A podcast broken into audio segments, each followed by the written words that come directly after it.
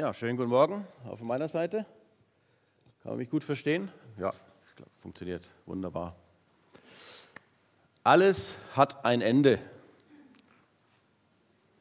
Und die Wurst hat zwei, das war mal so ein alter Schlager, aber auf das will ich gar nicht hinaus. Alles hat ein Ende, auch unsere Predigtreihe hat ein Ende.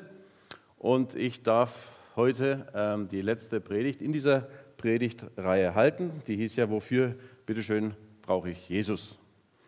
Und der Titel dieser Predigt wurde ja vorgegeben vom Tilo, heißt Jesus einzigartig intolerant? Fragezeichen. Also wir gehen heute der Frage nach, ob Jesus einzigartig intolerant war oder vielleicht war er sogar einzigartig tolerant. Wenn wir, wenn wir heute den Begriff so Toleranz so hören, das ist ja sehr oft zu hören in letzter Zeit, sei bitte tolerant oder Toleranz ist wichtig. An was denken wir da? Da denken wir so an Gleichberechtigung, jeder darf sagen, was er will, alles ist irgendwie richtig, an Frieden, an Freude, an Leben und Leben lassen. Das ist so irgendwie Toleranz. Also ganz hohe ethische Ansprüche eigentlich. Und da können wir ja sagen, naja, das passt doch eigentlich ganz gut zu Jesus. Passt doch eigentlich ganz gut. Also war er doch tolerant eigentlich. Wenn wir mal bei Wikipedia nachschauen, in diesem Online-Lexikon, was eigentlich Toleranz oder Toleranz-Sein bedeutet, da finden wir folgende Worte, nämlich tolerant bedeutet duldsam sein, nachsichtig sein, großzügig sein, weitherzig sein. Passt doch auch gut zu Jesus eigentlich. Wenn wir so sein Leben anschauen, können wir sagen, ja, das passt dazu. Also war Jesus doch wohl ziemlich tolerant nach dieser Definition. Wenn wir es mal umdrehen, was heißt intolerant sein? Intolerant sein heißt ungeduldig sein, unduldsam sein, keine andere Meinung und Weltanschauung gelten lassen, eben außer der eigenen. Das ist Intoleranz. Hm. Wenn wir jetzt aber überlegen, was Jesus so gesagt hat, da fallen uns vielleicht doch ein paar Worte ein, wo wir sagen, ah, sind dann doch vielleicht so ein paar intolerante Schwingungen dabei. Er hat ja manchmal sehr direkte und absolute Sätze gesagt. Ich nehme mal einen raus aus dem Johannes 14, Vers 6. Da hat Jesus gesagt, ich bin der Weg und die Wahrheit und das Leben. Niemand kommt zum Vater außer durch mich. Also der Satz da lässt man sich, da kann man kaum was hineininterpretieren, was das wahrscheinlich bedeuten könnte. Der ist sowas von glasklar. Der lässt überhaupt keinen Spielraum für irgendwelche Interpretationen. Jesus sagt, ich bin der Weg und die Wahrheit. Niemand kommt zum Vater, denn durch mich. Wenn wir das mal so hören und jetzt dann uns dazu die Frage stellen, naja, aber kann man denn als Atheist als also jemand, der überhaupt nichts glaubt, oder als Buddhist oder als Hinduist oder als Moslem oder als sonst irgendeiner Glaubensrichtung Angehöriger, kann man denn dann trotzdem zu Gott kommen, zum Vater? Also, wenn Jesus ja recht hat mit seiner absoluten Aussage, ich bin der Weg und die Wahrheit, niemand kommt zum Vater denn durch mich, dann lautet die klare Antwort auf diese Frage nein kein Buddhist, kein Moslem und so weiter. Nein, wenn Jesus recht hat mit seiner Aussage. Denn er sagte, ich bin der Weg und die Wahrheit und niemand kommt zum Vater außer durch ihn. Das ist von Jesus doch radikal intolerant, oder? Nur er, sonst niemand. Vor allem die Aussage, er sei die Wahrheit. Weil wenn er die Wahrheit ist, kann ja logischerweise nichts anderes gleichzeitig die Wahrheit sein. Das ist ja logisch. Das heißt, wenn ich zum Beispiel sage, der SC Freiburg, der spielt in der ersten Bundesliga, dann ist das korrekt, zumindest in dieser Saison. Ja, dann ist das die Wahrheit. Wenn jetzt jemand anders gleichzeitig sagen würde, der SC Freiburg spielt mit der ersten Mannschaft in der zweiten Bundesliga, dann kann das nicht gleichzeitig auch die Wahrheit sein. Es ist entweder oder. Wahrheit ist absolut. Wahrheit ist immer absolut. Nur manchmal ist es schwer, die Wahrheit so richtig zu fassen oder zu sehen. Beim SC Freiburg ist das einfach, kann ich auf die Tabelle gucken und den Spielplan, dann sehe ich das. Aber manchmal ist es etwas schwer mit dieser Wahrheit. Als Jesus vor Pilatus steht, sagt Jesus ja auch von sich wieder sehr absolute Aussagen. Er sagt, ich bin ein König. Er sagt, ich bin dazu geboren und in die Welt zu kommen, äh, bin in die Welt gekommen, dass ich die Wahrheit bezeuge. Und wer aus der Wahrheit ist, der hört meine Stimme, sagt er dem Pilatus. Wir wissen, wie Pilatus darauf reagiert hat. Er hat dann gesagt, ja, was ist Wahrheit? Ich glaube, er wollte gar nicht die Antwort so richtig hören, hat es einfach so gesagt, ja, was ist schon Wahrheit? Ich glaube, wichtig ist zu verstehen, diese geistliche Wahrheit, die kann auch nur durch den Glauben erkannt werden und gehört werden. Aber jetzt glauben ja zweifelsfrei auch Buddhisten, Hinduisten und Moslems, die glauben ja auch tatsächlich. Erkennen die denn dann irgendeine andere Wahrheit? Wie gesagt, Wahrheit, die ist absolut. Entweder ist Jesus die Wahrheit oder jemand anderes oder etwas anderes ist die Wahrheit. Ein sowohl als auch klingt wahnsinnig tolerant, ist aber Unsinn, weil schlichtweg nicht logisch. Ein Entweder oder geht da nicht. Also wenn wir also an Jesus glauben und seinen Worten vertrauen, das, was er sagt, dann ist Jesus die Wahrheit und der einzige Weg zum Vater. Wenn wir sagen, ja, es gibt auch andere Wege und am Ende führen viele und alle irgendwie äh, zum himmlischen Ziel, wie immer das auch genau aussehen mag, dann ist es eine Meinung, die zu tolerieren ist. So eine Meinung ist zu tolerieren. Aber das bedeutet auch, dass wir dann der Meinung sind, dass Jesu absolute Aussagen falsch waren. Entweder oder. Beides gleichzeitig macht einfach keinen Sinn. Das wäre nicht tolerant, auch wenn es so schön tolerant klingt. Es wäre schlichtweg unlogisch. Nehmen wir einfach mal für einen Moment an, Jesus hat, hätte recht mit seiner Aussage. Ich bin der Weg und die Wahrheit und niemand kommt zum Vater denn durch mich. Das ist eine extrem eine absolute Aussage, eine, eine absolute Aussage. Aber weil sie absolut ist, ist sie deswegen noch nicht intolerant. Intolerant wäre sie dann, wenn seiner Aussage Taten folgen würden, die jede andere Ansicht in Wort und Tat verdammen würde oder vielleicht sogar andere hindern würde, ihre Meinung sozusagen zu vertreten. Dann wäre sie intolerant. Die absolute Aussage an sich ist noch nicht intolerant. Die Frage ist, was mache ich daraus? Hat Jesus andere verdammt oder an den Taten gehindert, um ihre Meinung zu kundzutun? Hat er nie gemacht.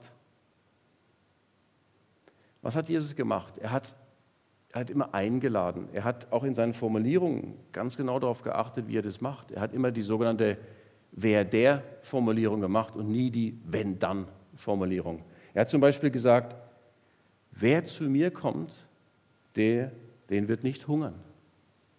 Wer zu mir Wer an mich glaubt, den wird nimmer mehr dürsten.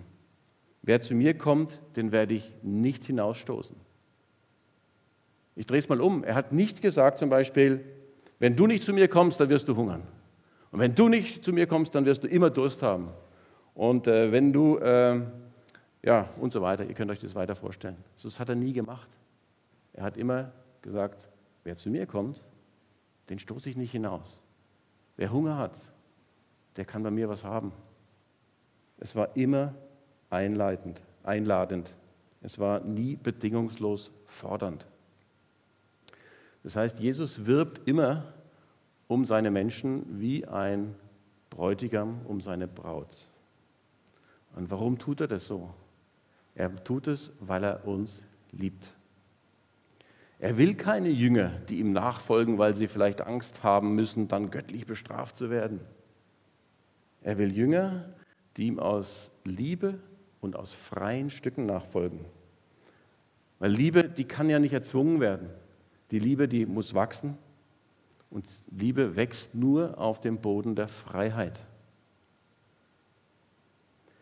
Und jetzt behauptet Jesus ja, er sei die Wahrheit. Und wenn er dann mit Recht hat, dann muss er ja logischerweise auch diese absoluten Aussagen machen, denn die Wahrheit ist absolut. Und jetzt ist wichtig, wenn wir mal schauen, wann macht Jesus diese absoluten Aussagen eigentlich? Er macht sie immer im Kontext mit anderen Worten und er macht sie vor allem im Kontext mit seinen Taten, was er getan hat.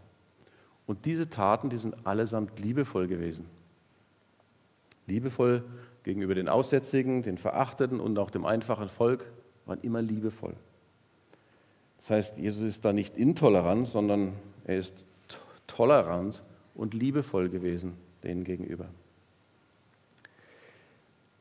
Ich habe vorhin gesagt, ja, aber wenn, wenn er Taten getan hätte, die dann irgendwas anderes nicht stehen lassen, dann wäre es vielleicht doch intolerant. Und vielleicht fällt euch da eine Geschichte ein, äh, und an der bin ich auch etwas äh, hängen geblieben in der Predigtvorbereitung. Und das war die Geschichte, als Jesus die Geldwechsler und die Taubenhändler aus dem Tempel rausschmeißt. Die hat er richtig rausgeschmissen. Er hat die Geldwechslertische umgestoßen und die Tauben vielleicht freigelassen. Ich weiß nicht genau, wie das aussah damals, aber jedenfalls war er da radikal. Das hat er nicht toleriert. War er vielleicht also doch intolerant? Die Frage stellt sich halt, wann ist der Toleranz auch, sind der Toleranz Grenzen gesetzt und wann hört es auch mal auf? Ich mache mal ein Beispiel. Ist es, ist es erlaubt, in Deutschland zu demonstrieren für irgendeine Meinung? In der Fußgängerzone zum Beispiel. Da kann man sagen, ja, das ist in Deutschland erlaubt, es sei denn, es ist irgendwie was Illegales, für was man da äh, demonstriert. Äh, oder die Demonstration ist vielleicht nicht angemeldet oder so. Aber an sich ist es erlaubt, in Deutschland für alles zu demonstrieren, seine Meinung kundzutun. Muss man tolerieren. Jetzt stellt euch vor, diese kleine Gruppe, die dafür irgendwas demonstriert, was äh, tolerabel ist, das, die tut es aber nicht in der Fußgängerzone, sondern bei euch in der Straße, wo ihr wohnt. Ist das zu tolerieren? Ja, wollen wir sagen, wenn das alles im Rahmen ist, ist das zu tolerieren. Wenn die jetzt aber sagen, wir demonstrieren jetzt in deinem Vorgarten und wollen sogar in dein Wohnzimmer äh, und demonstrieren dort, dann hat die Toleranz, glaube ich, berechtigte Grenzen. Das muss nicht mehr sein. Dann dürft ihr die Polizei rufen und die Jungs rausschmeißen. Und ich glaube, wenn ihr das macht, würde niemand sagen, ihr wart aber extrem intolerant dass ihr die aus eurem Wohnzimmer rausgeworfen habt und aus eurem Vorgarten? Da hättet ihr die nicht die Meinung stehen lassen können. Also ihr seht, es hat Grenzen. Oder wenn ihr schaut, was neulich vor dem Kapitol passiert ist, dieser Mob, der dagegen äh, Trump ähm, äh, äh, demonstriert hat. Solange die draußen sind und demonstrieren und irgendeine Meinung kundtun, kann man, die, kann man das sehr lassen, kann man dafür oder dagegen sein, spielt keine Rolle aber dann dürfen die da ihre Meinung kundtun. Aber so als sie ins Kapitol rein sind, dann hat es Grenzen. Das geht nicht mehr. Kommen wir zurück zu Jesus. Er schmeißt dort die Händler aus dem Tempel. Warum? Es ist sein Haus. Es ist sein Haus. Er sagt, hey, meines Vaters Haus soll ein Bethaus sein. Das, dafür hat er das geöffnet sozusagen, seine Wohnzimmer. Und die wechseln Geld in seinem Wohnzimmer, die handeln sozusagen äh, Tauben mit Tauben in seinem Wohnzimmer. Das geht nicht. Das ist, Gott wohnt zwar nicht in, in äh, Tempeln mit Händen gemacht, das steht auch in der Bibel, aber es war ein Symbol dafür, das ist Gottes Haus. Und daraus schmeißt er sie raus. Also war er doch nicht intolerant, sondern das ist, da ist was passiert, was diese Grenze eben überschritten hat. Kommen wir zurück zu der Art, wie Jesus von der, dieser einen Wahrheit gesprochen hat und wie er das durch seine Taten auch gezeigt hat. Die Taten seiner Liebe, also die Wunder, die Erweckungen und die Heilung und so weiter, die lassen die Menschen neugierig werden, wer dieser Jesus eigentlich ist. Und sie kommen dann ins Fragen und sie nähern sich ihm an, hören ihm zu und forschen nach, ob dieser Mann tatsächlich die Wahrheit sagt. Und genau dann und nur eigentlich in diesen Situationen und in diesem Zusammenhang sagt Jesus dann die absoluten Worte. Beim letzten Abendmahl zum Beispiel nach der Fußwaschung, als Jesus den Jüngern sagt, dass er bald nicht mehr da sein wird, da fragte ihn der Jünger Thomas, Herr, wir wissen nicht, wo du hingehst. Wie können wir diesen Weg wissen? Und auf diese Frage, also auf diese suchende Frage nach diesem Thomas, gibt Jesus dann die absolute Antwort, ich bin der Weg, die Wahrheit und das Leben. Niemand kommt zum Vater denn durch mich. Da war einer, der wollte es wissen. Der wollte es, hey, wie, wie geht es? Und dann sagt Jesus diese absolute Wahrheit. Wir sehen, Jesus hat der mit solchen Aussagen, ist er nicht durchs, durchs, durch den Ort gezogen hat gesagt, niemand kommt zum Vater denn durch mich, ich bin der Weg und die Wahrheit. Wenn man, wenn man mal schaut, wann er diese harten, absoluten Aussagen gemacht hat, waren es immer dann, wenn Leute ihn gefragt haben, Vater oder Jesus, wie, wie können wir, wie, wie geht's? Ich will ja, aber was ist wichtig? Und dann hat er diese Wahrheit sozusagen rausgelassen, auf sehr absolute Art und Weise. Das heißt, er offenbart die Wahrheit denen, die nach ihm suchen und die ihn fragen.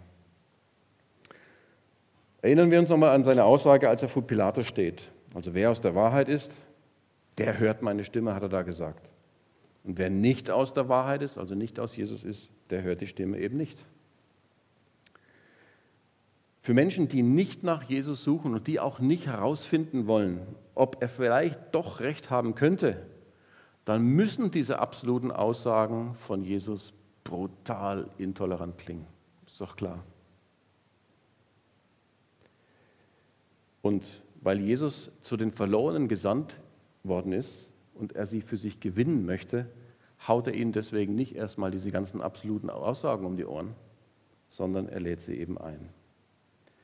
Denn diese absoluten Aussagen, die würden die gar nicht hören können und sie würden sie auch nicht verstehen und auch gar nicht annehmen können. Was macht er deswegen? Er lädt die Menschen ein, mit, zwar mit Liebe ein, ihn zu hinterfragen und zu schauen, forscht nach, ob ich recht habe oder nicht.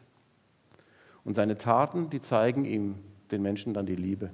Eben Blinde sehen, Taube hören, Lahme gehen und die Toten stehen auf. Und die Menschen, die daraufhin, weil sie das gesehen haben, zu Jesus gehen und ihn fragen, die verstehen plötzlich, hey, das ist Gott, das ist der Heiland. Er berichtet von der Wahrheit und er ist tatsächlich die Wahrheit. Was heißt das jetzt für uns, wenn wir so im Gespräch sind, so im Alltag vielleicht? Äh, im Büro oder wo auch immer, äh, im Büro findet man nicht mehr so viele Leute, aber im Zoom-Meeting äh, oder im Skype-Meeting und so weiter oder sowas. Was heißt es davon, was heißt es für uns, wenn wir mit, äh, mit Menschen in Gespräch sind, die vielleicht Atheisten sind oder andersgläubig sind? Was heißt es? Unsere Aufgabe ist es dann eigentlich nur, von unserem Glauben zu erzählen, wie wir das erleben.